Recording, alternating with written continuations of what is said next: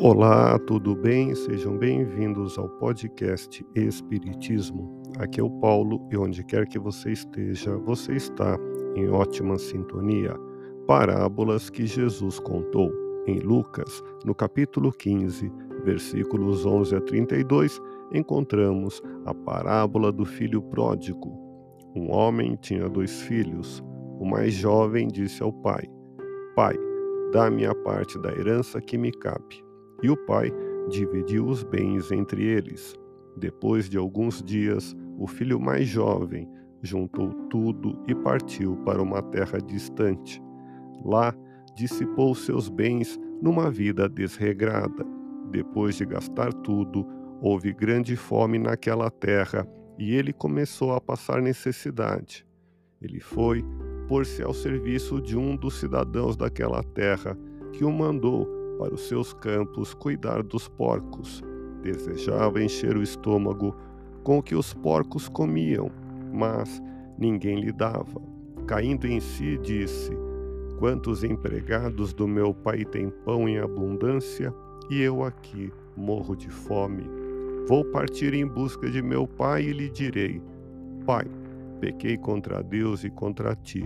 Já não sou digno de ser chamado de teu filho trata-me como um dos teus empregados.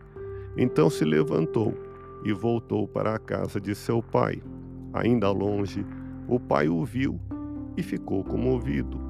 Correu-lhe ao encontro e o abraçou, cobrindo-o de beijos. O filho então lhe disse: Pai, pequei contra Deus e contra ti. Já não sou digno de ser chamado teu filho. Mas o pai falou para os empregados: Trazei depressa e vesti nele a túnica mais preciosa. Ponde-lhe um anel no dedo e sandálias nos pés. Trazei um bezerro bem gordo e matai-o.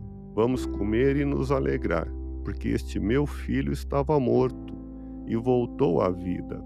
Estava perdido e foi encontrado. E começaram a festa.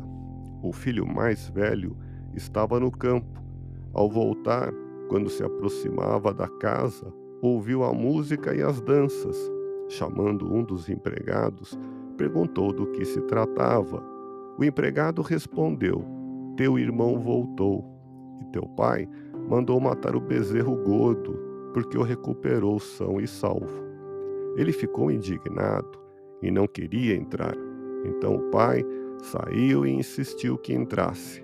Mas ele respondeu ao pai: Há tantos anos eu trabalho para ti, sem nunca desobedecer uma ordem tua, e nunca me deste sequer um cabrito para festejar com os meus amigos. E agora que voltou este teu filho, que devorou tua fortuna com prostitutas, matas para ele o bezerro gordo. O pai lhe explicou: Filho, tu estás sempre comigo, e tudo que é meu é teu mas era preciso fazer festa e alegrar-se, porque este teu irmão estava morto e voltou à vida, tinha se perdido e foi encontrado. Vamos, nos próximos episódios, analisar esta parábola. Ouça podcast Espiritismo. Agradeço sua audiência, fique na paz do Cristo e até o próximo episódio.